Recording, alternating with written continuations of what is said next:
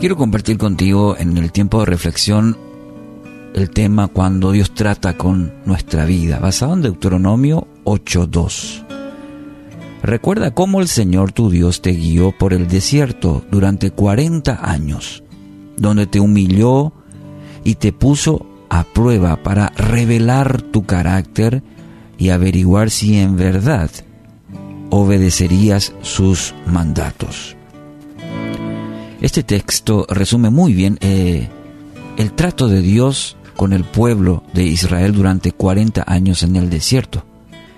Y es interesante cómo resalta el hecho de que Dios dice, puso a prueba durante todo este tiempo al pueblo. ¿Para qué? Para revelar su verdadero carácter y su obediencia. Dios no necesita llevarnos a la humillación y a la prueba para conocer nuestro corazón. ¿Por qué? Y porque Él ya, ya, ya sabe todo. Dios es nuestro creador. El Salmo 139 dice, oh Señor, has examinado mi corazón y sabes todo acerca de mí. Sabes cuando me siento y cuando me levanto. Conoces mis pensamientos, aun cuando me encuentro lejos me ves cuando viajo y cuando descanso en casa. Sabes todo lo que hago. Sabes todo lo que voy a decir incluso antes de que lo diga. Señor, entonces, en este texto, teniendo en cuenta el, Salmo 139, Dios no requiere una prueba para saber qué es lo que hay en nuestro corazón, porque lo sabe todo. Lo sabe todo de antemano. El salmista incluso dice, a unas intenciones de nuestro corazón, Él lo conoce. Entonces, mediante la prueba, Dios nos permite descubrir nuestro propio corazón. Dice, para revelar tu carácter, la NTV lo traduce así, para revelar, para que conozcas tu carácter, para que se pueda revelar Dios quiere que aprendamos nosotros lo que hay en nuestro corazón. ¿Por qué es importante este autoconocimiento? ¿Por qué es que realmente necesitamos aprender nuestro, nuestro corazón, lo que hay en nuestro corazón?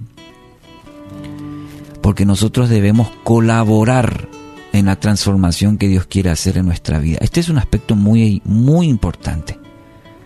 Y necesitamos en nuestra vida, en nuestro caminar diario con Cristo, entender que nosotros somos partícipes también en esa transformación que Dios hace día a día en nuestra vida. Y si no prestamos atención a aquellas áreas en donde Dios nos está hablando, en donde Dios nos está ministrando, entonces difícilmente Dios pueda hacer una obra completa en nuestra vida.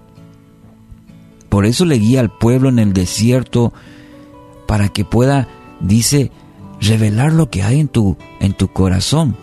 Te puso a prueba para revelar tu carácter y averiguar, dice. Dios ya lo sabía, pero el pueblo necesitaba entender su carácter y si en verdad iba a obedecer los mandatos de Dios. Lo mismo pasa en nuestra vida hoy en día cuando entendemos que necesitamos ser cambiados por el poder de Dios, entonces veremos las pruebas, los desiertos, como el pueblo de Israel, como un buen proceso de cambios positivos, el trato de Dios a nuestra vida. Y aun cuando sea dolorosa, nuestra actitud debe permitir el trato especial de nuestro Padre. Dios está obrando, Dios está trabajando, el salmista dice, mire, en el 119, versículo 71, el sufrimiento me hizo bien porque me enseñó a prestar atención a tus decretos. ¿Qué, momento, qué enseñanza había aprendido el propio salmista?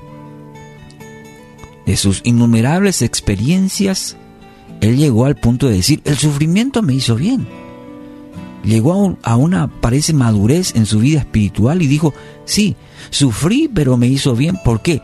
Y porque me enseñó a prestar atención a la, a la palabra de Dios, a lo que Dios quería decirme.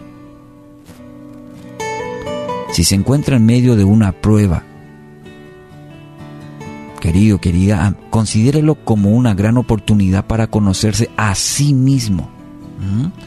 Permitir que Dios quite todas aquellas cosas que no le permiten vivir al máximo, que no le permiten, como dice el salmista, atender a tu palabra, a prestar atención a lo que quieres decirme, a lo que quieres enseñarme con todo esto que estoy viviendo. Permita que Dios quite aquellas cosas y que pueda revelar su plan, su propósito y usted pueda entender y pueda colaborar con Dios en esa transformación que Él anhela sobre su vida. Hoy le invito a agradecer a Dios por las pruebas. ¿Qué le parece? Es señal de que Dios está obrando para una transformación maravillosa sobre su vida. Hoy puede descansar en Él. Hoy puede descansar en Él que esa obra continúa y usted es partícipe de ello, descansando y permitiendo que Dios siga obrando en su vida.